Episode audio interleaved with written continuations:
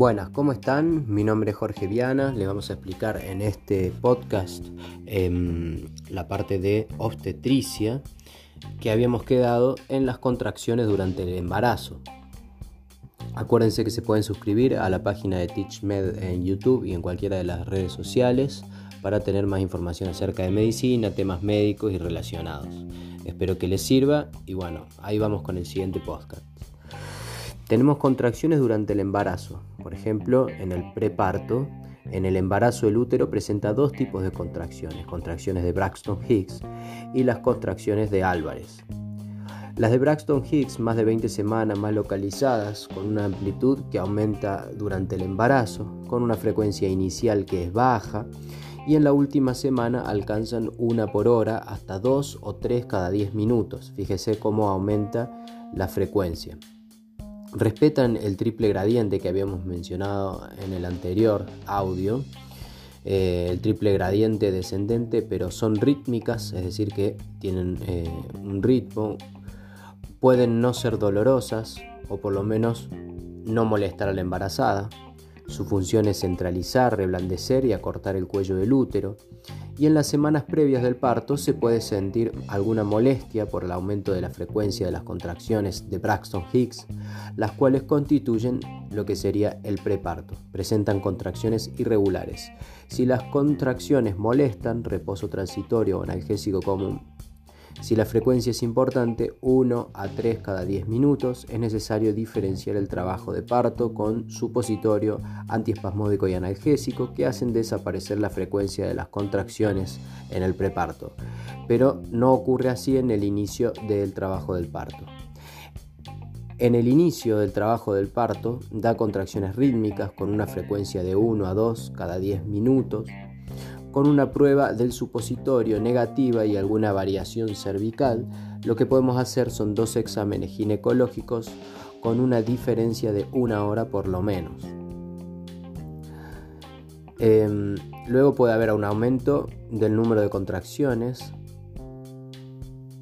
Eh, bueno, y ahora vamos a explicar las contracciones de Álvarez o las denominadas multifocales. Estas, a diferencia de las de Braxton Hicks, sabemos que eh, las de Álvarez tienen alta frecuencia y tienen baja intensidad. Acuérdense que en las de Braxton Hicks, haciendo una comparativa, habíamos visto que la frecuencia inicial era baja. En este caso, la eh, intensidad es baja y tiene una alta frecuencia. No respetan el triple gradiente descendente y son arrítmicas. Son útiles en la primera mitad del embarazo y cierran el cuello del útero e impide la pérdida de su contenido embrionario. ¿sí? Entonces esa es su función, las contracciones de Álvarez, eh, la importancia que tienen. Bien, ahora vamos a los fenómenos pasivos del parto. Los fenómenos pasivos del parto son modificaciones que se producen en el útero y en el recién nacido como consecuencia de las contracciones uterinas y de las condiciones fisiológicas del embarazo y del parto.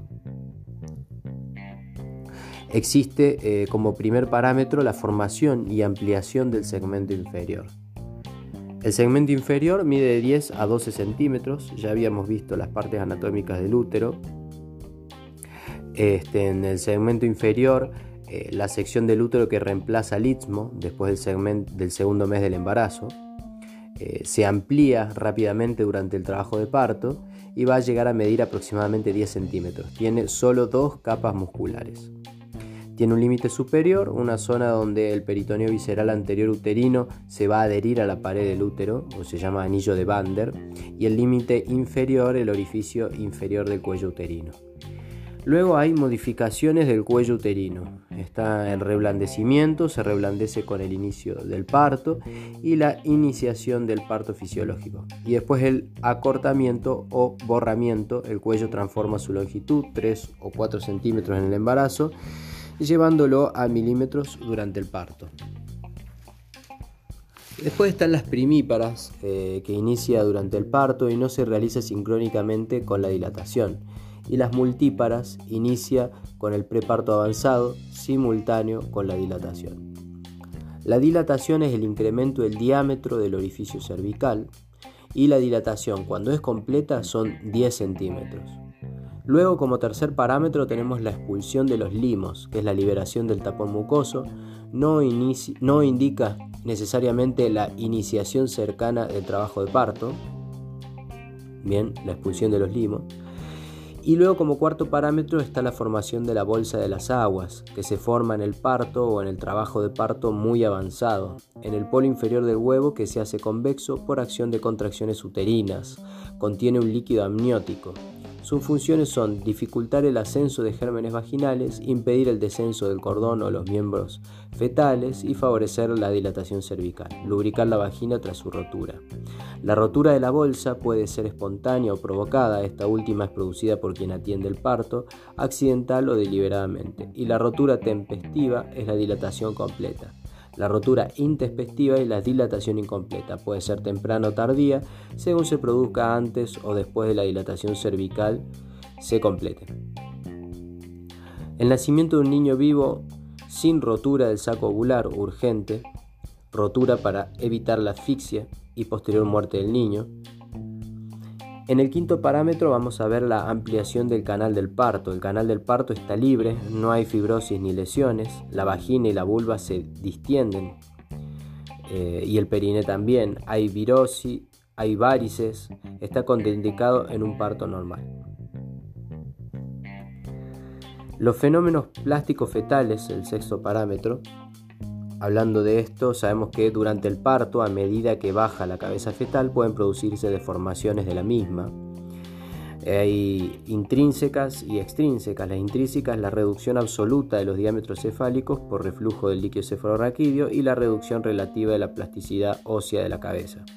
Y las extrínsecas son tumores serosanguinolentos, eh, infiltraciones serosanguíneas supraperiósticas o subepidérmicas, de la cabeza fetal que se ubican en la zona expuesta a la dilatación del orificio cervical interno. En el trabajo de parto se forma por los mecanismos plásticos del parto, acabalgamiento y carecen de importancia a las 24 o 48 horas.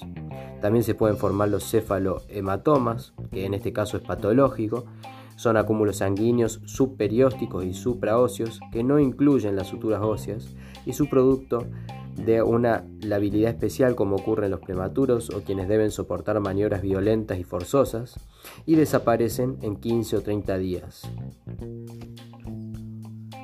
Eso es todo por ahora, después vamos a ver en el próximo audio el trabajo de parto en sí. Bueno, espero que les haya servido, si quieren se pueden suscribir a cualquiera de las redes sociales como TeachMed en, YouTube y las demás que tengan. Espero que les haya servido y nos vemos en el próximo audio.